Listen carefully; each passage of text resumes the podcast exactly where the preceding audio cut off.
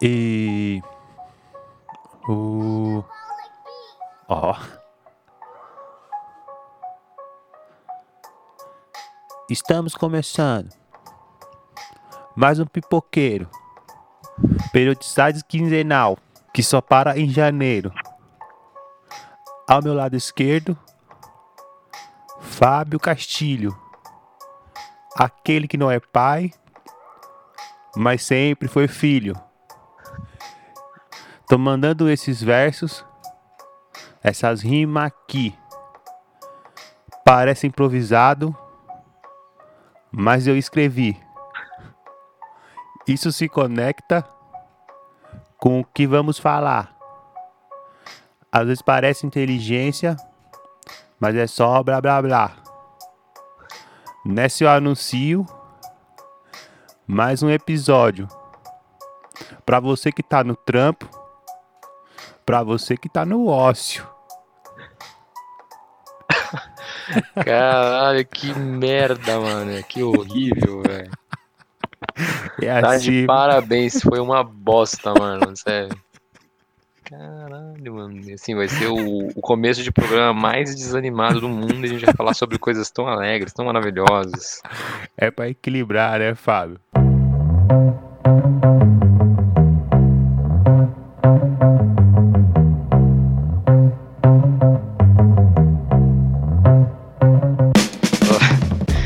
Excelente. Olá, galerinha. Como vai vocês? Como vão vocês, né? É, a gente não pode singularizar a multidão. Como vão vocês? E você, Marlon, como vai? Eu tô bem, eu tô nesse feriado aqui gravando o podcast, mas com muito amor no coração, porque eu vou descansar o dia inteiro também do trabalho, É. tem muito. Então, Feriado é bom de fazer as coisas, né? Acordar cedo, é, eu tenho feito isso. Melhor coisa que tem, Fábio. E aí, Fábio, o que, a gente vai falar hoje, hein? Pô, a gente vai falar sobre uma coisa aí que. É, como sempre, não sei muito definir, não. Mas a gente vai falar sobre sabedoria popular, né? A gente vai falar quanto Sa- que a nossa vida nos ensina também, que é uma grande faculdade aí. Que, a, o convívio com os nossos, o quanto que a socialização na periferia nos ensina também valores, princípios autoevidentes aí de, de verdade. Acho que esse é um ponto que a gente vai discorrer hoje aqui, Marlon. Sim, você sabe que eu coloco algumas bio minha, tipo assim, formado, pessoa na periferia, psicólogo, tá ligado? E aí já ouvi algumas pessoas me falar assim, ô, tá errado lá sua bio, você colocou formado, pessoa na periferia. tipo, tipo, não Sim, pode, foda. tá ligado? Você, você não errou, você tinha que ter colocado formado psicólogo, morador da periferia. Eu falei, não, é isso mesmo, tá ligado? Pode crer, pode crer. E antes da minha formação acadêmica e tudo mais, eu já tinha formações de, de vida, de, de rua, tá ligado? Então, assim, essa formação acadêmica veio depois, entendeu? Que valorizar o que veio primeiro, meu amigo, que me formou, tá ligado? Que eu não precisei pagar pra poder aprender, sabe? Então, é isso um pouco que a gente vai falar aqui, né, Fábio? E, Fábio, pensando nisso, eu quero fazer uma pergunta pra você, certo? Pode fazer, meu amigo. Você é um cara que estuda muito, já fez logística, faz psicologia e tudo mais. E essas coisas todas. É. Por quê? Por que a gente valoriza tanto o conhecimento, é, valoriza tanto a- o conteúdo acadêmico, científico, a televisão que fala, enfim, os especialistas, e valorizamos tão pouco a sabedoria cotidiana do dia a dia, aquela sabedoria que está implícita na sociedade, nas culturas, tudo mais. Cara, olha, eu acho Calma aí, que... Fábio, caralho. Ô, Ô, porra. tá esquecendo de alguma coisa, velho. Pô, verdade, cara, os e-mails. Vamos para os e-mails. Agora vai entrar aquela, aquele funkão pesado 150, se liga, ó.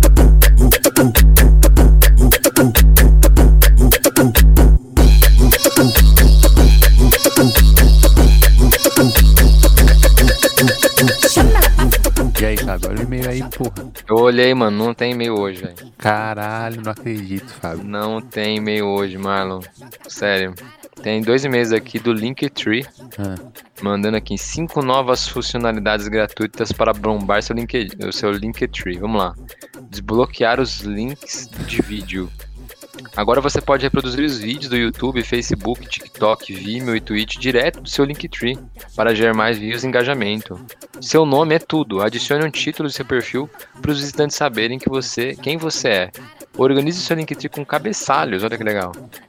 Você pode agora é, organizado em grupos com cabeçalhos. Deixe, deixe é, mais aparente, mais fácil para sua audiência encontrar seu conteúdo. Outra funcionalidade, acho que é a última, suas redes sociais em um lugar fácil de encontrar. Deixe o trabalho mais fácil para a audiência, com ícones prontos na sua rede social. Olha que legal, isso a gente tem que mudar o Oh. nosso, inclusive. Ô, ô Linkati, obrigado pelo e-mail aí, cara. Gente- Pô, obrigado, Se não fosse você. Pô, obrigado aí, mano. É muito bom Salve. saber que a gente tem uma empresa aí também apoiando o nosso trabalho, né? Que, tipo, Sim, manda novas, funcionalidades, novas funcionalidades aqui. Quer Tem que- outra aqui também, Marlon, que tá no seu nome, ó. Hum. É, é Serasa Xperia o nome. Tá dizendo aqui. Prezado Marlon Nascimento. É, em vista do valor em aberto na Receita Federal. Ih, Marlon, e imposto de renda você não, não, Sempre com- eu não- ah, não, ninguém faz isso. Pra quê? Declarar. isso aí, esse cara quer saber o que você ganha, você é louco? Não Vou falar não, porque eu ganho secreto. Nem minha mãe Não, é sabe. muito feliz aí, muito feliz mesmo com o e-mail do Linktree, ficou excelente, assim, é importante pra gente saber aí que a gente pode fazer Sim. e é legal receber esse e-mail aí de vocês também, muito obrigado, viu? Muito obrigado, Fiquei muito lisonjeado. E se você quiser fazer como o Linktree... Se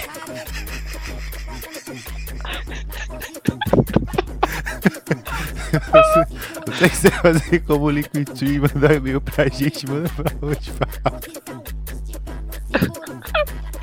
Então, se você quiser fazer igual o, o Serasa Experience, você pode mandar pro podcastpipoqueira.hotmail.com, Marlon.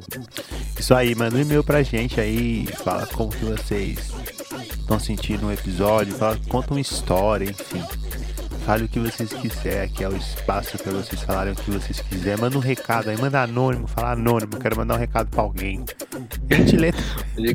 a gente- cobra alguém, cobra alguém, É, manda uma arroba da multa. pessoa que tá te É, devendo aí. Manda uma multa aí. E é isso. E se você quiser apoiar a gente, a gente tem uma campanha lá no apoia-se, apoia-se.se barra o Pipoqueiro Podcast. Você vai lá, tem algumas recompensas. Você pode apoiar a gente também indicando o episódio pra alguém, mandando, postando nas suas redes sociais. E é isso, né, Fábio? Exatamente, mano. Isso aí já ajuda a gente bastante. O boca a boca Hum. sempre muito mais forte do que qualquer marketing digital. Então, Exato, exatamente, exatamente. O marketing digital ele é volúvel, né? Vamos dizer assim, ele é. Hoje em dia É o marketing rápido. digital ganha mais dinheiro vendendo curso de marketing digital do que ensinando as pessoas a ganharem engaj- fazer engajamento, né? Então, Pode crer, pode crer. Cara, um dia eu vi um, um vídeo do, daquele Rafael Portugal. sim. Ele, ele falando, tipo, ele é, ele é magrelão, né? E ele tá, tipo, na frente de um peso, assim, tá ligado? Aquele alter, assim, que tem uns pesão. E Sim. ele fala, ó, pra você conseguir levantar isso aqui, você pega aqui, joga aqui e vai pra lá. Só que ele não tá levantando o bagulho, Ah. tá só simulando, né? E aí a menina, tá, mas beleza, faz aí então. Aí ele, não, aí você pega aqui, joga aqui e vai pra lá. Ele só fica fazendo, simulando que tá levantando o negócio, ele não levanta de fato, né? Daí ele falou, não, tô te explicando como é que faz, pô. Não tô falando que eu tenho que fazer, eu tô te explicando como é que faz. É exatamente o que o coach faz, né? É, e marketing digital. Que tem exatamente. muito na internet, né, velho? Nossa. Exato, exato, exato. Mas é isso, Fábio. Vamos pro programa então? Vamos embora aí. Muito obrigado, Linktree, no- Link- Linktree novamente aí pela, pelo Valeu. agrado aí, pô. Ficamos aí lis- lisonjeados mesmo. Paga É, nós Linkert, também. Salvou, salvou. Se fosse o Linkert, nós ia ficar com cara de otário aqui. Pode crer, vamos embora, vamos embora pro programa agora. Vamos embora, Fábio.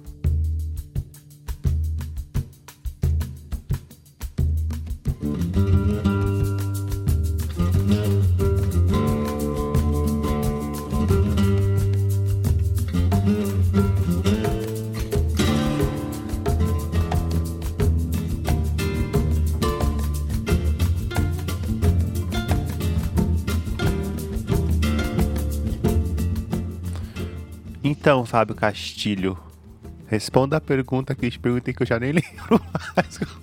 Não, é, não tem como lembrar. Essa logística aí não funciona, mano. Só uma coisa. O Paulo, o Paulo veio aqui também gravar com a É. gente e teve que repetir pra ele também, cara. Não, mas eu acho que de certa forma. Você lembra? Não, pera aí, deixa eu tentar fazer um esforço. Também é preguiça. É, Lembrei, Marlon, lembrei, lembrei. Por que, que a gente valoriza mais o conhecimento da faculdade, o conhecimento acadêmico, o conhecimento dos estudos dos livros, da filosofia, da psicologia, da matemática, e não da matemática das ruas, que onde 2 mais 2 tem que ser 4, entendeu? Não pode ser mais, não pode ser menos, senão você andou na linha, perdeu, perdeu o papo, fudeu pra você, entendeu? Então, é, por que, que a gente não dá valor também para a sabedoria popular, que a gente aprende com as nossas a real ancestralidade, né, que são com, com as nossas avós, nossas tias, que contam a história ali do que veio para trás, não é, como diria Jonga, não é em blog de hippie boy que se aprende sobre ancestralidade, é na rua. Então, é, por que, que a gente leva mais isso a sério, Marlon? Se eu tivesse que dizer assim uma única palavra, é, a gente valoriza muito o conhecimento branco, principalmente, é, acadêmico, academicista europeu, euro-americano, e isso está presente em, em, em, todas as esferas. Esses dias eu vi, inclusive tive uma pequena discussão assim com uma pessoa do meu convívio. É, uma pessoa postou assim: não é mais tipo assim, índio. Índio é um termo pejorativo para os indígenas e, e, povos originários, né? E aí a discussão, a pessoa veio trazer para mim, ah, é, essa geração não, não, aguenta nem mais, sempre foi índio, sempre vai ser índio, por que a gente não pode chamar de índio? Qual é o problema, né? E aí eu tentei explicar, se você, eu, a explicação é assim, se você gostasse de ser chamada de um jeito e te chamassem de outro, só porque você, só porque querem te chamar de outro, como é que você se sentiria, né? E a pessoa não, não teve a menor, não deu a menor importância para isso, mas para essa explicação, essa sensibilização. Mas eu acho que esse é o ponto, né? Quando a gente é, considera, sempre do ponto de vista do europeu, da pessoa que veio e dominou o Brasil, aquele é só um índio mesmo. Só, é só mais um povo que está ali para ser explorado. É, não tem originalidade, não tem é, individualidade. É só mais um povo mais fraco que a gente, que está aqui para ser explorado. Então eu acho que a mesma coisa acontece com o conhecimento. Quando é o conhecimento do indígena, por exemplo, dos povos pretos, por exemplo, a gente não dá tanto valor quanto o conhecimento europeu, academicista e que estão nas universidades, né? A gente tem essa condição quase que é, transversal no Brasil, em todos os temas, né? Eu acho que em relação ao conhecimento não é diferente. Exatamente. E, e, é importante a gente fazer aqui uma distinção clara, primeiramente, entre a diferença de conhecimento e sabedoria, né? Conhecimento, velho, é acúmulo de informações, tá ligado? Aquela profusão de mensagens e, enfim. Isso é isso que as pessoas ficam é, passeando para as pessoas ficam passando feed de blog de notícias, sabem dizer é, tudo sobre a eleição americana, mas quando você vai falar um pouco de si, um pouco da sua quebrada, um pouco da sua rua, a pessoa dá meio que um engasgado, tá ligado?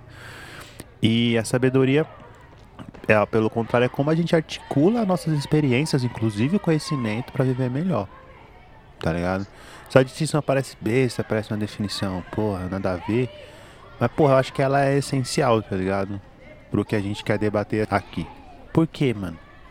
conhecimento, e a gente é uma sociedade muito de conhecimento, que nem você falou. A gente valoriza muito o conhecimento é, estrangeiro, principalmente conhecimento euro-americano, o conhecimento euro-americano. A gente valoriza muito pouco a nossa sabedoria. Olha que engraçado, ontem a minha noiva estava é, lendo um artigo e ela acabou chegando numa parte que dizia que quem trouxe a violência infantil, ou seja, a palmada na criança, para o Brasil foram os padres porque os indígenas não tinham essa prática. Tá e aí hoje em dia você vai olhar toda uma teoria de conhecimento científico e acadêmico dizendo por que não é importante para ter na criança. Ou seja, assim, os indígenas já tinham essa sabedoria miliano. Eles já sabiam lidar com conhecimento de desenvolvimento infantil, com os problemas da criança, sem dar palmada. Tá ligado? Isso é, isso é acho que assim, um exemplo claro pra gente mostrar, tá ligado? Mas aí, o que, que o, o conhecimento euro-americano faz? Ele cria o problema, depois ele vê, olha, eu tenho uma solução maravilhosa aqui. E às vezes não se preocupa em dizer assim, olha, a tal sabedoria já tinha, tal sabedoria já sabia, só que a gente nunca se importou em sair da nossa ótica, porque é outra coisa também, né, mano? Eu, eu, eu até uma coisa que me incomoda na academia é a gente vai estudar o, a sabedoria indígena, aí a gente tem que usar um filósofo francês, um antropólogo francês, a gente tem que usar. Caralho, por quê, mano? Tá ligado? A gente não consegue usar os próprios teóricos dos, dos caras ou construir um conhecimento que parte na perspectiva que não tenha que ter uma validação euro-americana para acontecer. Que parece que Sim. quando a gente vai estudar sabedoria popular, não, a gente tem que pegar uma validação euro-americana de alguém que fundamentou o que a gente está falando para poder dizer. E esquecendo que a gente tem também grandes filósofos, grandes teóricos indígenas, africanos, enfim, afrodiáspora e toda essa outra coisa. E é até engraçado. Quando eu, quando eu falei no começo, quando eu falo que eu me formei na rua, é, é uma coisa, mano. Tipo, eu tava, tava pensando agora, eu quero fazer mestrado acadêmico, só que acho que o mestrado da rua eu não vou conseguir tão cedo, tá ligado? Porque é uma sabedoria muito difícil, muito complexa, mas que forma a gente pra uma pá de coisa. Eu vou dar um exemplo aqui. Esses dias eu tava dirigindo assim, me distraí. Pum, dei uma porrada na traseira de um cara, mano. mano ah, é mesmo? Sério. Recentemente? Recentemente. Foi faz umas três semanas. E eu desci do carro, tipo, meio transtornado, assim, tá ligado? Meio adrenalina. O maluco desceu puto. Assim, maluco. O, maluco, o carro dele ah. bonito, assim, brilhando, tá ligado? E ele desceu puto. E na hora, mano, pela sabedoria da rua, eu sei. Falei, mano, eu tô errado, o maluco tá certo. Tá ligado? Então eu desci mano, desculpa, puta, me distrair, não sei o que. Aí ele, ah, não sei o que, vamos encostar ali pra trocar uma ideia. Putaço. Quando a gente encostou, ele saiu já, tipo, mano, firmeza, relaxa, acontece, tá ligado? Tipo, pum, pum. E eu fiquei pensando muito nisso. Mano, eu de certa forma, pela minha sabedoria da rua, eu sabia que eu tava errado. Eu não sabia que eu não poderia chegar ali tentando justificar um erro. Justificar, ah, não, vou justificar aqui. E às vezes a gente usa muito conhecimento para isso. Mas ele dizia assim, mano, me distraí, eu olhei pro lado, não vi que você parou e puta, bati na sua traseira, me desculpa, vamos tentar resolver isso da melhor forma possível, tá ligado? E tal. E foi isso, mano. Aí eu peguei o número dele, ele fez os, ele fez três orçamentos, foi muito gente boa, ele fez três orçamentos, foi lá, fez três orçamentos, achou mais barato. Tipo, eu fiquei pensando, eu fiquei pensando nisso, tá ligado? Tipo, e a Catícia Ribeiro, ela fala muito disso, tá ligado? De a gente não precisar da judicialização da vida e precisar das leis e dos comandos do homem branco para resolver nossos problemas, tá ligado? Isso que me trouxe muito foi a rua, assim, mano. Foi a sabedoria popular, tá ligado? Saber um pouco de, dessa ginga, tá ligado? Tipo, é, dessa, dessa, dessa característica até um pouco do futebol, né? Do, do drible, tá ligado? De, porra, tu não, tu não precisa, pra resolver um conflito, tu não precisa de sempre estar tá batendo de frente, tá ligado? Tu tem que, de certa forma, saber jogar, saber dançar, tá ligado? E a rua traz muito essa complexidade, tá ligado? De, de saber dialogar dentro dessas adversidades e saber se portar, sabe? Coisa que academia você nunca vai aprender, tá ligado? Você pode até aprender assim, tipo, absorver o conhecimento, tá ligado? Mas agora aprender mesmo e saber usar isso na prática, na vida, é muito difícil, mano. É, é outra coisa, tá ligado? E e é isso, né, mano? A gente valoriza muito o conhecimento científico, tá ligado? Até na própria faculdade, né, mano? Quando a gente vai aprender alguma coisa, eles vão dizer assim: ah, tem o senso comum e tem o, o saber científico. E não falando assim, são coisas distintas, mas elas dialogam e elas têm o seu valor. Tipo, não, a saber, o senso comum é senso comum, mano. É o que qualquer um fala, é o que qualquer um faz, é o que qualquer um pode chegar. Agora, o saber científico não. O saber científico é coisas que são regidas sobre métodos, né? Tem estrutura, pode ser reproduzível e tal. E eu fico pensando muito assim, por que essa hierarquização? Tá ligado? Por que essa distinção? Sendo que o saber popular é, sempre ajudou as pessoas a viverem, tá ligado? Foi o que ajudou, é uma sabedoria que, é, falando de periferia, o conhecimento científico chega muito pouco, chega só através das tecnologias, né? Através de produtos. Mas o conhecimento científico mesmo ajudando as pessoas a resolverem os problemas diários é muito pouco. Então a sabedoria popular sempre foi mais potente, né? Sempre foi a sabedoria que ajudou as pessoas a enfrentar os problemas diários e tal, tá ligado? É, eu acho que essa, essa parada do conhecimento também euro-americano tem uma outra coisa dentro dele também que é importante a gente pensar. Que ele tem um certo teor civilizatório, né? Então essa. É, que na história do Brasil, inclusive, é muito forte, né? Que é assim, a situação, qual que é a situação seguinte, né? O, os europeus, né, supostamente civilizados, aportam no Brasil, onde já habitavam há séculos ali, ou milênios, os povos originários, que são supostamente selvagens, né? Então, aquele conhecimento que vem de fora, ele é no, no, sentido de tornar menos selvagem aquele povo que vivia num certo tipo de é, civilização totalmente diferente da, do, do europeu. É, inclusive muito mais voltada para a coletividade do que para a individualidade, várias outras características que a gente sabe do povo originário. É, inclusive muito mais voltada para a liberdade do que para a poda das nossas, das nossas liberdades, né? Acho que o coletivo dá essa possibilidade. Então, a gente falou agora da criança, né? O índio não batia na criança, porque provavelmente a criança não devia incomodar tanto quanto uma criança branca europeu. Que um, um índio, uma, um, um, indígena, desculpa, um indígena no, no, no convívio com os seus, é, tinha uma criança, né, indígena, ela tinha muito mais possibilidade de, de experimentar a liberdade, de poder viver e, mano, incomodar menos os adultos nesse sentido do que uma criança que fica o tempo inteiro fechada no apartamento ou numa casa ali, que vai incomodar mais, né? E que vai estressar mais o pai. Ah, a gente pode julgar, né? Quem que tem esse hábito de é, conduzir o filho na, na, base, tipo, de às vezes dar um, uma palmada, alguma coisa. Eu não sou pai, não faço ideia de como é que é isso. E certamente, o que eu posso dizer é que o conhecimento que, que legitima isso ele é civilizatório, dizendo que ele, é, fazendo isso eu vou tornar aquela criança menos selvagem, como se aquilo fosse um problema, né? Então, e até essa coisa do selvagem, né? Como se a gente tivesse querendo se afastar o máximo possível da nossa condição de solto, né? De bicho solto, no sentido de estar tá, é, presente na gente essa energia da, da, da soltura, da liberdade mesmo, né? E, e eu acho que, então, esse conhecimento dessa ordem colonialista, ele é tendencioso a organizar, a, ten, a tentar organizar o mundo, sabe? E ele nem sempre, através do conhecimento desse tipo, a gente consegue de fato dar conta dos problemas que a gente vive, né? A gente às vezes precisa desse tipo de, de contato com o outro, dessa sabedoria de colocar um passo atrás e falar, mano, errei, velho, vamos resolver da melhor maneira. O cara vai entrar no, num, numa atmosfera muito mais de coletividade, tentar resolver junto, do que propriamente ficar querendo te culpar, querendo fazer sua vida no inferno, tá ligado? Então acho que é o ponto é esse, assim. Essa.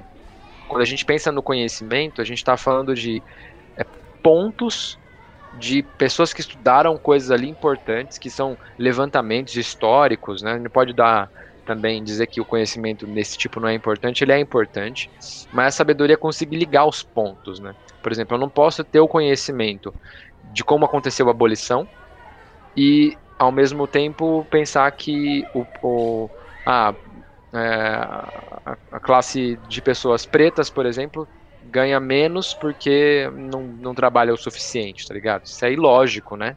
Se a gente olhar para olhar esses dois conhecimentos que a gente tem, para esse conhecimento da abolição, a gente tem que ligar com a realidade de hoje e perceber que uma coisa leva a outra. Isso é a sabedoria, né? Você conseguir fazer a liga entre duas coisas que parecem distintas, mas que, na verdade, a vida ensina que não, né? E como Acho que, que você é se coloca nesse processo também, né? Às vezes eu ouço muita gente falando assim, é, sabe que as pessoas do sul são bem desenvolvidas, são pessoas inteligentes, porque eles são descendentes de alemães tal. E enquanto os outros, a gente não, né? Dizendo assim, a raça mais pura é, europeia, é, por isso que os caras são, são assim, tá ligado? Você não consegue perceber um preconceito que existe, tá ligado? Um, uma certa lógica capitalista que alimenta os países do sul, né? E explora os países do norte e tal tudo isso. E você não consegue entender como talvez seu privilégio esteja interferindo nesse seu pensamento, tá ligado? Sabedoria é isso, né? Tipo, em vez de você ah, chegar através de um raciocínio lógico, uma concepção, você tenta se colocar dentro desse jogo, tá ligado? Quando você se coloca nesse jogo, sabe? Sim. Cara, esse dia eu tava entrevistando uma pessoa para uma área comercial da empresa, e a área comercial é aquela que faz venda, negocia, né? Então, é... eu acho que foi muito louco esse, essa entrevista, porque a pessoa não tinha experiência propriamente em comercial, ela fazia, ela basicamente, e é uma história muito interessante, porque essa pessoa, ela, ela é gaga, então ela não teve, ela tá fazendo faculdade agora de marketing e tal, mas ele quer entrar na área comercial, mas ele tem um problema de comunicação que pode atrapalhar, interferir, sem dúvida alguma, mas ele quer buscar um tratamento também para esse problema que ele tem de ser gago, né? É, condição que é, inclusive, pode ser passageiro, né? Não é uma coisa que é ah, para sempre na vida. Se ele buscar um tratamento, conseguir fazer a melhora desse problema, isso não é uma coisa que ele é, é uma coisa que ele tem e que ele pode se livrar. É, então ele estava falando comigo, eu perguntando algumas experiências que ele tinha eu sempre pergunto algum exemplo, situação que ele tenha vivenciado e que ele tenha negociado. E ele falou, cara, eu gosto de área comercial porque eu sempre, quando, desde criança, eu sei negociar as coisas, sabe? Tipo, desde vender alguma coisa para conseguir ajudar em casa, na feira, é para levar a compra das pessoas do mercado para casa. Então, eu consigo entender qual que é a, a, a maneira como eu consigo me aproximar das pessoas para conseguir isso e tal para conseguir vender aquele produto aquele serviço e tal. Então ele começou a falar de uma experiência que é totalmente de sabedoria popular. Então ele começou, por exemplo, a contar um, um, uma coisa que ele aprendeu com um cara que vendia tomate na feira, olha que louco. O cara vendia tomate na feira e ele contou assim, olha, eu coloco os tomates mais bonitos na, em cima e os mais feios embaixo. É, para quem vem no começo da feira que está mais caro, comprar esses mais bonitos e quem vem no final da feira comprar os mais feios. Além de ser justo, é uma maneira de você, tipo, chamar atenção para sua barraca. Ele falou, então eu, eu passei a tentar, nos momentos em que eu posso, que tenho que me apresentar, a dar é, visibilidade para as minhas características positivas e tentar ocultar o que eu tenho de dificuldades. Só que a minha gagueira, por exemplo, é um problema que eu não consigo ocultar agora. E que eu preciso aprender, que eu preciso de uma oportunidade. Então ele estava tipo afim. Então, ó, ó a sabedoria sabe? Aí que eu vi que existe uma sabedoria ali, a pessoa tem um baita potencial bruto ali para ser desenvolvido na área comercial. De repente é um cara que se você pegar, colocar numa área comercial e treinando, ajudando ele a fazer o tratamento, ele vai ficar mais seguro para se comunicar. Acho que isso é um ponto que ele poderia despontar e ser uma pessoa incrível na área comercial. Poderia errar também, poderia. Mas porque a gente tá e tende, sobretudo na área de trabalho, a priorizar conhecimento e experiência ao, ao invés de potencial, é, a gente não pode aprovar uma pessoa dessa. Então, isso é um peso, assim, para mim, porque eu sei que eu gostaria de fazer diferente, queria ter a oportunidade de fazer diferente, mas no momento a gente não consegue. Mas ainda assim, tentei dar alguma, algum direcionamento. Eu acredito que ele vai fazer alguma entrevista para uma área que não tem muita a parte de comunicação, mas justamente para desenvolver dentro da empresa, para a gente conhecer, para ele poder fazer o tratamento e tal. Então vamos ver o que vai dar. Mas no sentido de que é, e, cara, o que, que, prediz resultado, né? Essa é uma um outro, outra parada. Né? Quando você pensa, pensa numa característica sobre alguém, como é que eu sei que aquela pessoa vai servir para essa posição? Falando do meu, da, da, do meu, da minha profissão de recrutador, né? Selecionador numa empresa. É, é, a, é a experiência que consegue predizer resultado? Se fosse, eu poderia, por exemplo, simplesmente procurar as melhores empresas e contratar pessoas dessas empresas, que já trabalharam nessas empresas, porque essas experiências foram ótimas. Por exemplo, Ambev. Ambev é uma empresa que tem uma estrutura hierárquica e uma estrutura de processos excelente. Assim, as pessoas que trabalham lá geralmente aprendem a ser profissionais incríveis, tem programas voltados para o desenvolvimento individual das pessoas ali. É, e eu, então, quer dizer que se eu trazer qualquer pessoa da Ambev para o contexto da minha empresa, vai funcionar? É, é predito, isso eu consigo dizer. Isso aqui prediz resultado, a pessoa vai entregar o que ela precisa entregar? Na minha opinião, não. É, a gente tem que tentar fazer uma outra métrica, que é tentar fazer e mapear o potencial que essa pessoa tem de desempenhar na nossa cultura, na empresa que a gente tem, não numa outra empresa, porque cada empresa é diferente, cada cultura é diferente. Então, o que prediz resultado não é a experiência. Por que, que a gente foca tanto em experiências que a pessoa tem na entrevista? Não tem outras perguntas? Não tem outras maneiras de fazer isso? Ainda não, porque a gente ainda privilegia o conhecimento que são esses momentos em que a pessoa viveu alguma coisa que parece dizer que ela é capaz de algo do que a sabedoria, de saber amarrar as coisas, né? Então, é, é ruim ver o conhecimento Louco sendo isso, né? priorizado. né? Porque a experiência até que a gente falou no começo, que seria muito mais é uma articulação de conhecimentos em prol da sabedoria, acaba sendo apenas o acúmulo de conhecimento, né? Total, total. E aí, esse excesso de informação, né, que é, suprime a, a sabedoria, que é uma das coisas que a gente está aqui conversando também, é, é justamente isso. Se você pegar um profissional que já passou por várias experiências, isso pode dizer que ele é hum, melhor, vai se dar melhor numa vaga de alguém que não teve experiência nenhuma naquilo e que está aberto a todas as possibilidades que vão vir? Eu não tô para dizer nem sim nem não para nenhum dos dois casos. Eu acho que a experiência mostra. A experiência, em, em- no momento em que ela acontece, é que mostra que a coisa tem, tem jeito ou não. Então, por exemplo, para algumas oportunidades é melhor mesmo que um estagiário que está ainda na formação, oxigenando muito conhecimento novo, possa compor o time de maneira muito mais. é, é, de maneira muito mais consistente, porque ele vai trazer coisas novas, vai trazer provocações, vai trazer perguntas, inclusive para porque a pessoa que está aprendendo precisa fazer muitas perguntas que são para muitas pessoas óbvias. E às vezes essas perguntas óbvias oxigenam também o nosso conhecimento. Faz com que a gente revisite o que é óbvio pra gente, mas que pode ser revisitado e olhar de novo e rever processo, né? Então, eu tô olhando, tô olhando totalmente para o ambiente, ambiente de trabalho, porque é o que eu vivo, e é uma das dores que eu sempre tenho, é a gente tentar privilegiar conhecimento de uma maneira muito categórica. Eu acho que a, hoje o grande preditor de resultado é potencial e não conhecimento. E o potencial ele está muito presente numa vivência pré-conhecimento, pré-conhecimento acadêmico, que é o conhecimento da sabedoria, que é assim, o modo como eu desenvolvo a minha personalidade voltada para um tipo de atividade, né? Então, acho que a sabedoria também tem uma importância fundamental e o que a pessoa viveu na infância, na adolescência, com os professores ali é, da vida, podem dar um, um grande é, pode compor um grande profissional, muito mais às vezes até que, do que uma pessoa que tem uma excelente formação, né? Exatamente. Você falou dos indígenas que tem uma vivência muito mais livre, no sentido até, né, quando a gente falou sobre infância, a gente explorou um pouco isso, né, como os indígenas, as crianças ficam ali, não precisam ser é, apartadas da vida social do adulto, eles às vezes até desempenham as atividades de forma mais respeitosa com os limites e tal.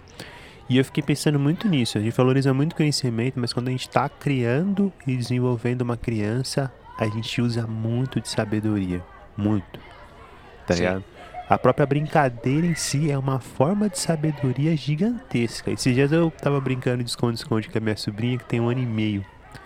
E é muito gostoso o esconde-esconde, eu adoro assim, velho. Tá ligado? Da hora. Maravilhoso. E aí eu lembro que ela, quando a gente começou a brincar de esconde-esconde, ela ia se esconder, ela apenas colocava a mão no rosto, tá ligado? Ela fazia assim, com as mãos no rosto, tampando os olhos. E aí eu fingia que eu não tava vendo ela e tudo mais. Mas ainda daquela brincadeira, eu me escondia atrás do sofá, e aí ela ficava me procurando. E aí ela começou a se esconder atrás do sofá, mas deixar a cabeça pra fora. E aí foi indo. Hoje em dia, minha mãe mandou uma foto dela, que minha mãe continuou brincando, ela já se abaixa atrás do sofá pra se esconder. Mano, olha que foda. Ela conseguiu, através da brincadeira, desenvolver assim: o meu corpo não é só o que eu enxergo, meu corpo é tudo isso daqui. Então, quando eu estou brincando de esconde-esconde, eu tenho que esconder tudo isso daqui. Mano, isso é muito sabedoria. A gente conseguiu desenvolver uma parte importantíssima da percepção de si, da percepção corporal de uma criança através da brincadeira, mano. Não foi tipo, pegamos Piaget, tá ligado? Misturamos com Vygotsky pra fazer isso, tá ligado? Mano, nessa brincadeira você trabalha a percepção de si, noção espacial, linguagem, alegria, afeto, movimentação motora, visão, tá ligado? Muitas coisas, muitas coisas.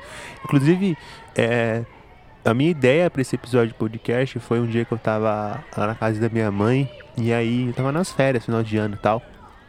Falei assim, mano, eu vou comprar um pipa pra empinar, tá ligado? E aí eu peguei o pipa assim, pum. Fazia muito tempo que eu não empinava pipa e tal. E eu peguei o pipa, coloquei o pipa, peguei a rabiola, comecei a fazer a rabiola. E comecei, caralho, mano. Essa prática de empinar pipa me ensinou muita coisa sobre a vida. Parece que não, tá ligado? Mas me ensinou muito, porque, mano, fazer um pipa, e a gente fazia quando eu era pequeno, a gente fazia, às vezes, a gente fazia até a cola, tá ligado? Com farinha de trigo, água, enfim. E e meu irmão pegava as varetas, tinha que medir, pegar as folhas, a gente fazia uns M, né? Porque Marlon e tal, fazia uns M. Meu irmão também tem o um nome com M, fazia uns W, uns T, ia lá no fogo, dava esticada no pipa, tá ligado? Fazia rabiola, cortava fitinha por fitinha, amarrava aquela porra. A rabiola tem que ter um, um, uma seção mais próxima de fitinhas, uma seção mais longa, o pipa você tem que amar. Mano, isso aí é muito sabedoria eu comecei a perceber assim, caramba, esse aqui me ensinou muito sobre paciência, mano. Tá ligado? O, o fato de empinar um pipa lá no alto é uma fração do todo o processo que é fazer um pipa. Pegar varetas de bambu, amarrarem entre si em distâncias mais ou menos próximas, tá ligado? Fazer uma armação, pegar uma folha, colar. Depois pegar um, umas sacolas, cortar, amarrar elas na distância exata esperar o vento, porque a pipa tem essa. Às vezes você faz o pipa a milhão. Puta, fiz um monstro. Cadê o vento? Cadê a natureza te prestigiando com o vento para você colocar aquilo lá? Então, assim, tem que respeitar, mano. Não tem vento hoje, vou jogar bola. Meu pipa vai ficar lá. Tá ligado? Ah, o vento Não. chegou, vou lá empinar meu pipa. Tá ligado? Então, assim, mano, é, eu fico pensando muito nisso, tá ligado? Enquanto é, as brincadeiras, não só as brincadeiras, acho que muita coisa que a gente faz, tá ligado? Pinar pipa pra, me civilizou, mano, tá? Por isso quando eu falo assim, eu sou formado pessoa na periferia, que essas brincadeiras que são muito periféricas me civilizaram, tá ligado? Pode crer. Me ensinaram hoje, assim, que não é simplesmente. Eu simplesmente não é eu vou. Vou ali na loja, compro pipa e solto. Tá, isso presume o vento, presume, tá ligado? Que você tem que ter uma certa paciência, um respeito com a natureza. Tá? Saber um lugar que tá aberto. Outras pessoas que você pode machucar o pescoço, tá ligado? Então no, no, no ato de empinar pipa, pra mim é, é, muito louco, tá ligado? É muito louco. E, e, a brincadeira tem outra coisa fundamental que é a socialização, né, mano? Normalmente brin... você nunca brinca sozinho, sabe? Até acho que hoje em dia os jogos virtuais e tal você tá sempre jogando com alguém, tá ligado? Online, sabe? Então, assim, a brincadeira tem esse poder de socialização que é o nosso grande trunfo do desenvolvimento, tá ligado? Desenvolvimento durante toda a vida, né? A gente fala de infância, mas o, o ser humano tá sempre assim, em constante desenvolvimento e tal. Sim, pode pá.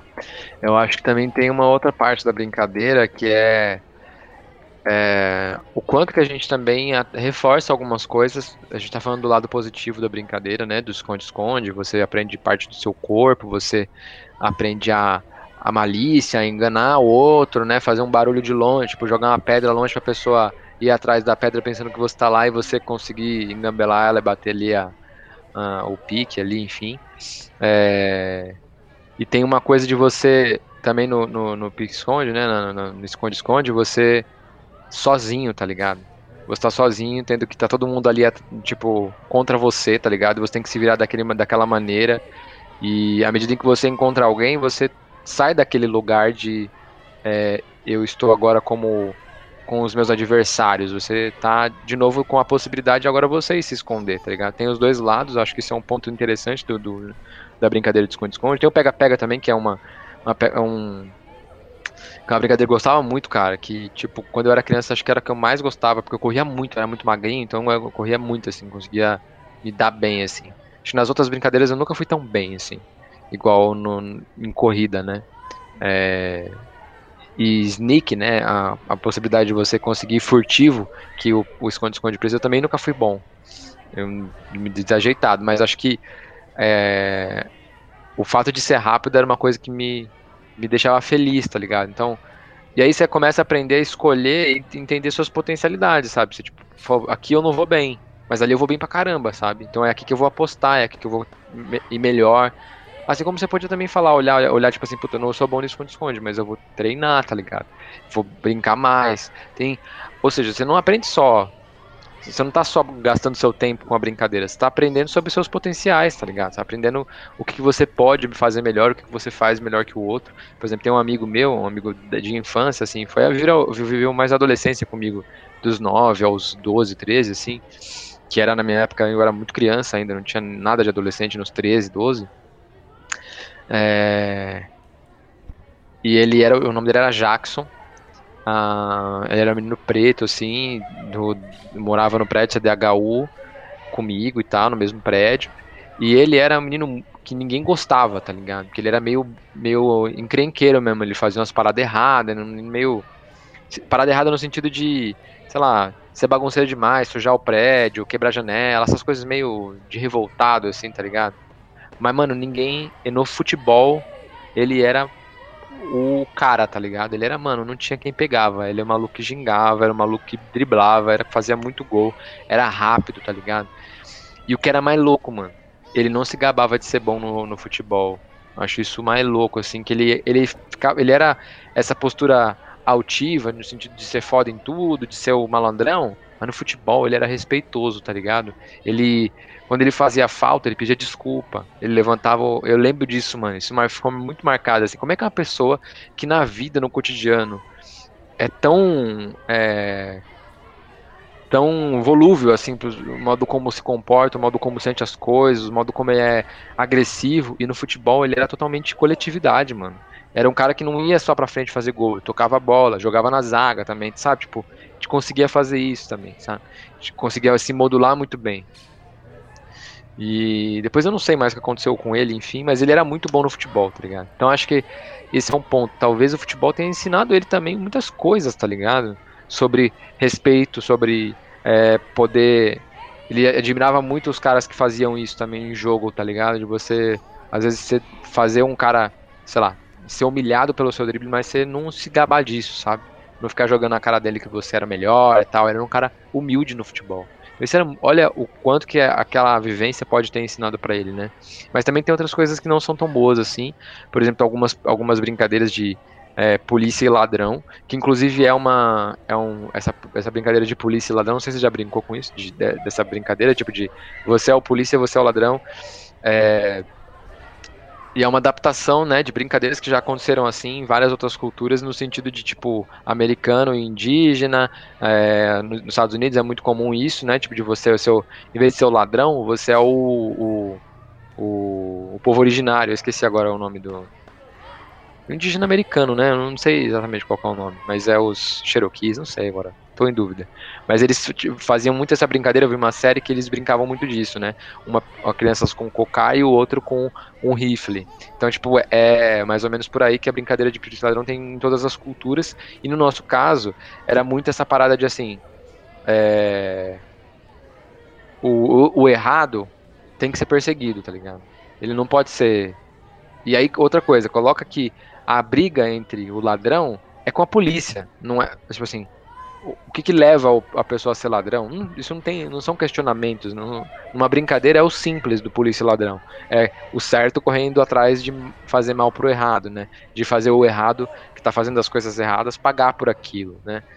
Isso é um, uma, um imperativo moral imposto numa brincadeira e que a gente vai validando ao longo da vida e que muita gente não para para refletir o quanto que isso é problemático, né? Tipo assim, eu eu penso que tem algumas coisas na minha vida, na minha história, o rap é, e outras coisas que são lúdicas também, como o rap, como o gingado do, do futebol, as brincadeiras de criança, elas me formaram também nesse sentido, para inclusive ter críticas sobre essas coisas, tá ligado? Então acho que, por exemplo, o rap tem, né, tem um álbum do do, do Jonga, por exemplo, que chama Ladrão, justamente, né? Acho que esse é um ponto, né? E ele, tá, ele explica muito bem naquele álbum qual é a perspectiva de ladrão que ele está dizendo, né? Qual, qual que é essa perspectiva? O que ele quer chamar de ladrão? Como é que ele se enxerga como o ladrão, tá ligado? Na situação. Porque ele está vivendo uma situação em que coloca ele nesse lugar, né? Então, é, eu acho que é isso, é você conseguir também ver, revisitar o que você vivia, igual você fez quando empinou pipa. Isso aqui me formou, cara. Me ensinou a paciência, me ensinou a manufatura, né, cara? Não tem nada que seja mais prazeroso do que você fazer um bagulho e falar, mano, funcionou, velho. Uma coisa, esses dias eu fiz uma coisa besta aqui em casa, tá? Que, que foi trocar a tomada do micro-ondas, a tomada, o, o plug do, do micro-ondas, tá ligado? Ele, ele queimou, mano. Não sei se você manja, não sei se é manja de elétrica, mas deve sim, não sei se da Tem que pôr a 15 ampere, sabe? Tem que pôr a 15 ampere. É, então, eu coloquei a 20, é de 20, pô, 20 ampere. É, 20, e aí, verdade. Então, a tomada do micro-ondas ela é aquela mais grossinha, só que ela tem uma parte de plástico e só a ponta de metal.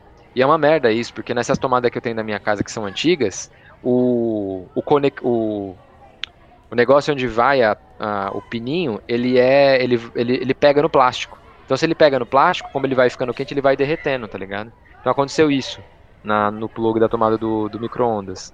Aí eu falei, mano, como é que eu troco essa porra, tá ligado? Eu já tinha trocado do secador da, da, da minha esposa aqui, deu certo. Eu falei, ah, vou fazer a mesma coisa, né? Vou lá comprar um plug de 20 amperes e vou cortar aqui, o neutro é o verde, os outros dois eu conecto, fiz o bagulho, mano, é muito bom. E aí tava um tempo sem micro-ondas já, tá ligado? Esquentando os bagulho na frigideira. A pizza do dia seguinte sem esquentar na frigideira até que fica gostosinho, mas, pô, é maior trampo, né? Tem que lavar depois a frigideira, esse caralho. E aí eu, eu consertei o micro-ondas, eu falei, mano, que da hora, né? O micro-ondas tá funcionando bonitinho aqui. Não faz nenhum barulhinho de, na tomada daquele de, de choque, tá ligado? Que dava antes. O bagulho tá funcionando lisinho, assim. E aí, tipo, você, a, você pegar o bagulho e fazer, sabe? É uma coisa que é que é da hora, assim. Eu acho que você tem esse aprendizado também com pipa, né? Acho que é uma parada que é importante, assim. Você né? falou isso, esses bagulho, meu pai, meu pai, meu pai é pedreiro, né? E uhum. minha mãe é, foi pedagoga e tal. Eu aprendi muitas coisas. E meu pai sempre cozinhou, minha mãe também, os dois sempre cozinharam e tal. É, relacionado a isso, tipo, trocar uma tomada. Nunca discurso, nunca, tá ligado? É, aprendi muito vendo, tá ligado? Aquela sabedoria que você tá ali, meio que por osmose, você tá absorvendo tudo que tá. E até cozinhar, eu percebo, cara, eu tenho muito jeito de cozinhar do meu pai e da minha mãe, de cortar a cebola, de cortar o alho, tá ligado? Tipo, eu, eu, eu vezes reparo assim, se 200 milhões de pessoas cozinharem, tem 200 milhões de jeitos de cortar, tá ligado? Uma cebola e um alho. Tem gente que amassa a cebola na panela, tem gente que amassa no pilão, tem gente que gosta de cortar o alho, gente, tá ligado? Eu acho muito interessante isso, tá ligado? E toda a comida sai do mesmo jeito, sabe? Sim, pode crer. Eu acho que tem essa questão da convivência, né? É, da, da, experiência com o outro é, é formadora, né? Não precisa ter um, um conhecimento validando aquilo, né?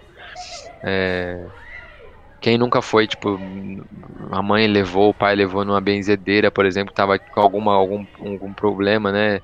E é interessante como é que a gente recorre nisso sempre nos momentos mais difíceis, né? Tipo, eu lembro de quando eu criança, muito doente, na benzedeira e funcionar, tá ligado? Voltar bem para casa, sabe? No, no, no, carro já tô, opa, peraí, alguma coisa aconteceu aqui, sabe?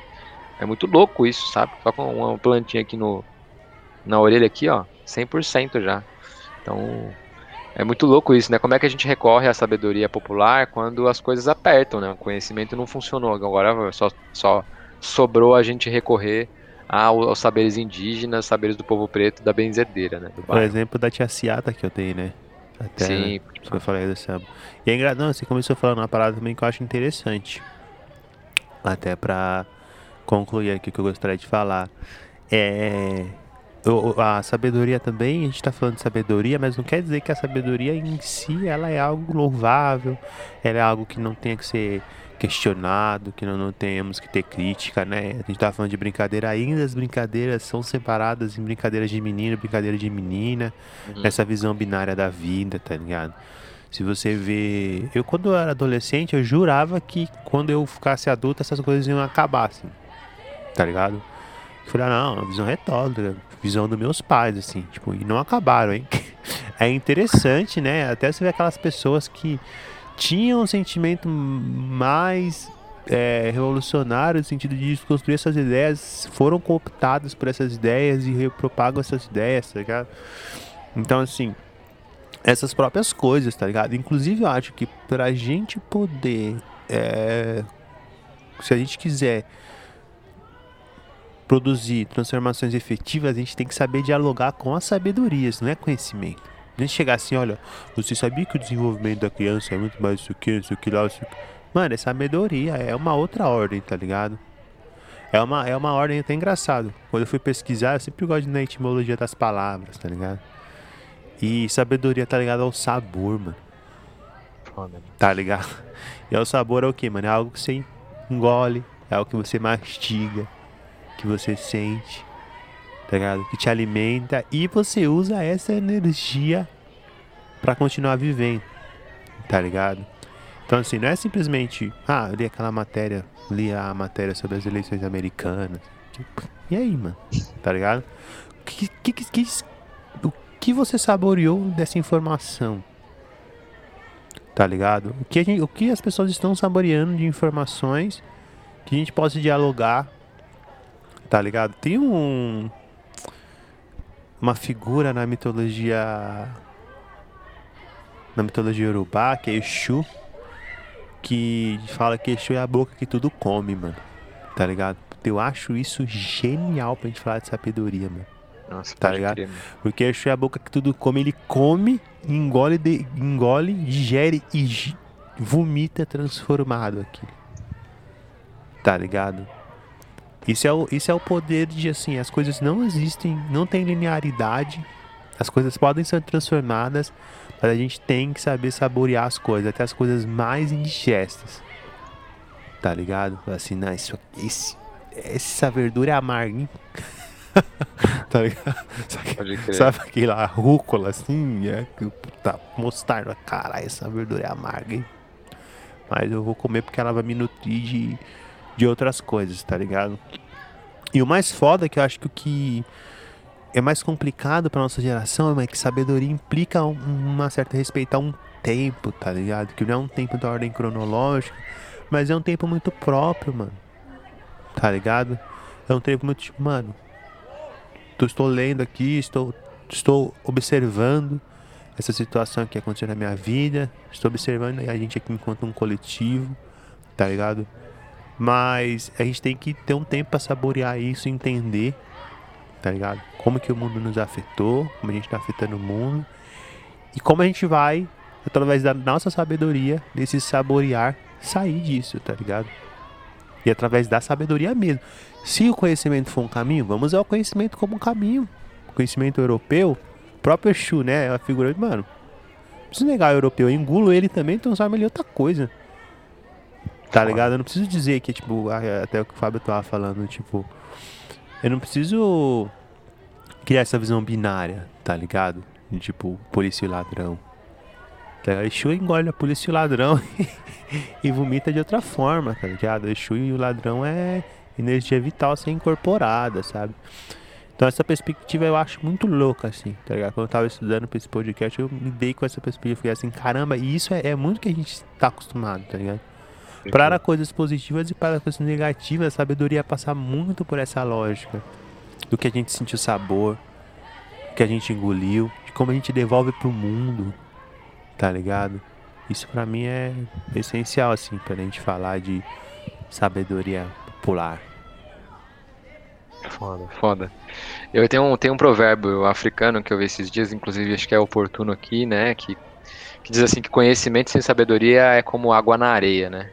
Não corre, essa é a questão. Você tem o conhecimento, você tem tudo aquilo que dá vida às coisas, mas se você não tiver o caminho para fazer a boa escolha, é como se você estivesse colocando água embaixo da é, de onde vai correr a água, né? Ela vai parar a água, ela vai represar a água, né?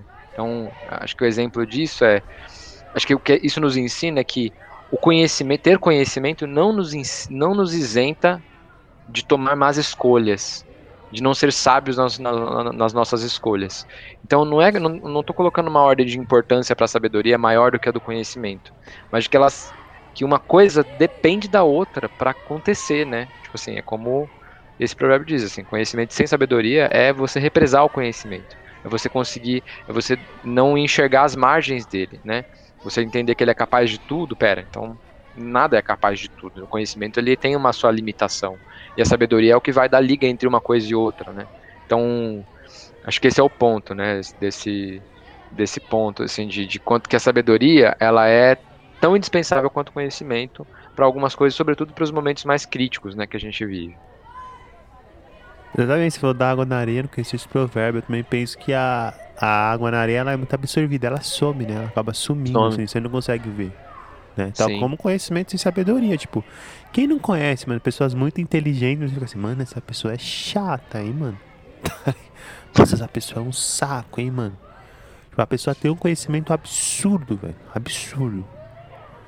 Mas a pessoa, você não, você não consegue, tipo, você fala, caramba, não tem como conversar com essa pessoa, mano. Já era um Foda, incômodo, tá ligado? Isso pra aí tem pessoas assim, mano. super humildade, assim, tá ligado? Não frequentou academia, poucos livros leu e você começa a falar assim, nossa, ficaria horas aqui conversando com essa pessoa. Que sabedoria fodida, né, mano? Sim, que capacidade mano. de ler o mundo, capacidade de absorver as coisas, tá ligado? O próprio exemplo do cara que você deu, mano. Na feira tem muito isso, né, mano? Mano, eu fico impressionado na feira como os caras fazem conta rápido de cabeça, mano. Como Pode os caras estão ligados em quem tá pegando na barraca, quem tá indo embora sem pagar. Tipo, é, os caras estão ali, velho. Mil graus. Uma, nossa, mano. Isso aí é uma, uma sabedoria gigantesca, tá ligado? É, não, e é foda, né? Eu tava vendo, eu tava relendo o Ailton Krenak esses dias. Cara, tem uma parada que ele falou que eu fiquei. Eu fechei o livro, assim. O livro dele é difícil de você não terminar em uma hora, né? Você consegue. Você fica absorvido por aquela leitura, são livros curtos e você. É, de fato saboreia aquele conhecimento de maneira muito única, assim, né? Mas teve uma frase que eu fiquei muito, né, olhando para aquilo, caralho, que foda, velho. Que ele disse assim: eu vou tentar reproduzir, mas eu não exatamente, não lembro exatamente, mas eu lembro da ideia que é assim: a família, ela é como uma floresta. Olhando de fora, ela parece densa e confusa. Mas olhando de dentro, a gente percebe que cada árvore tem um nome e cada árvore tem seu lugar, tá ligado? Eu fiquei pensando, caralho, mano. A gente nunca. Jamais a gente vivendo no modo como a gente vive, numa cidade, na nossa casa, a gente ia pensar isso, tá ligado? Eu conheço muito bem a árvore da minha casa. Sei cada. É, tem uma árvore aqui em casa, né, no quintal. Eu sei cada, cada galho que ela cresceu, que eu olho para ela todo dia, eu sei como ela é, tá ligado? Então ela é da minha família já.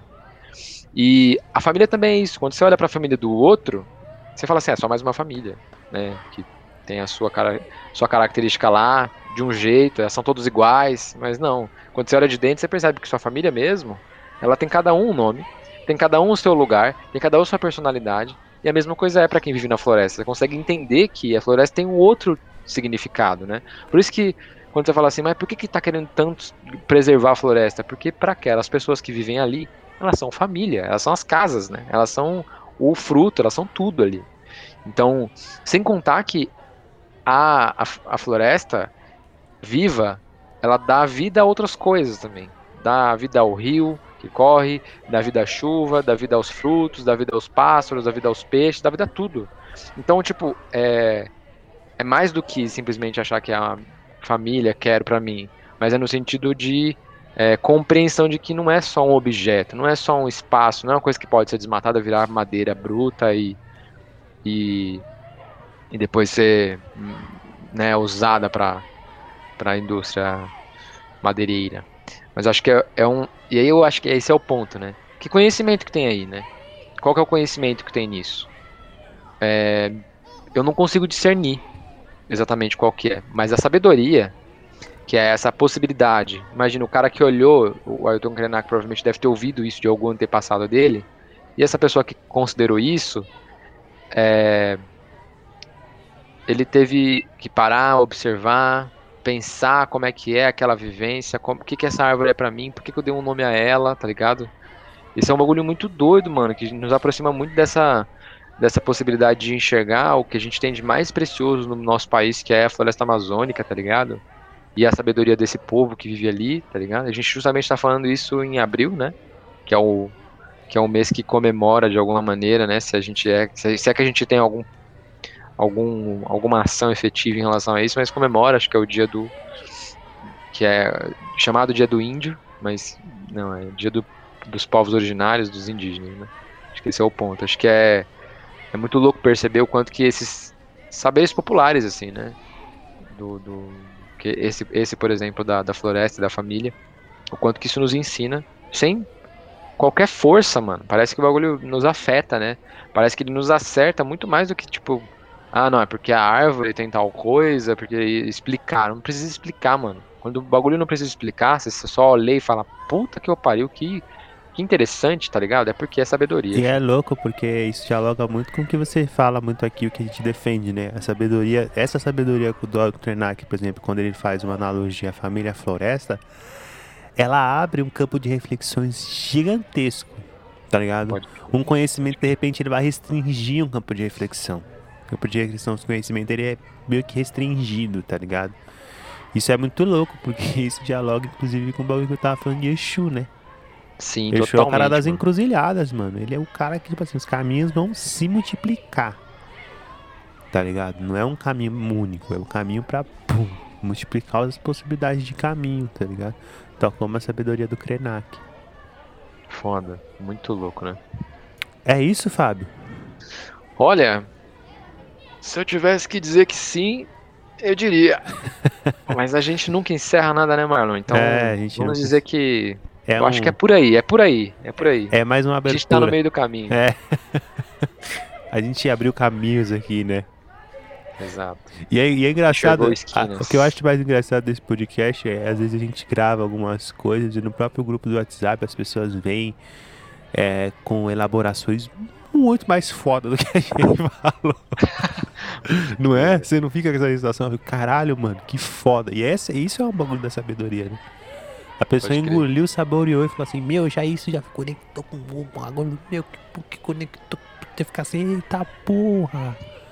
Isso é mais lindo, isso aí tem preço, tá ligado? Nossa, pode crer. É isso aí, mano. Da hora. Demais. Então é isso, galera. Um beijão. Mandem e-mail, viu? Se não mandar, nós vamos encerrar o quadro. Pode crer. Se a gente, ó, no próximo episódio já não tiver alguém aí mandando e-mail, eu. É, se bem que pode acontecer, porque a gente deve gravar antes de, de, de- de É, colocar isso aqui no ar, mas enfim. vamos, vamos esperar aí o tempo aí. ofício, né? É isso, um dia a gente tem o prestígio, todo, todo, É. todo episódio tinha um e-mail, aí quando a gente não tem, a gente fica assim, pô, será que ninguém nos ama mais? É, mas é o sentimento periférico, né, Fala? Você sabe, né? Você sente... Pode crer, né? Cara, deu errado de novo, né? Errado. Tinha que acontecer. Enfim. Agora eu vou ali olhar a estatística do podcast. Pode crer, só conferir se alguém ouviu. Então Da tá bom. Beijo, galera. Um beijo aí Até pra mais. todo mundo, um salve pra todo mundo aí. Salve. Fiquem em paz. Tchau, tchau. Tchau, tchau. Pensando tudo que cê passou nessa vida e no fundo dos seus olhos não consigo ver maldade. Vejo gente criando problemas pra competir quem sofre mais, porra, são covardes. Olhe pra sua nega véia, entenda que não é em blog de hip boy que se aprende sobre ancestralidade. Vai e vai, ganha esse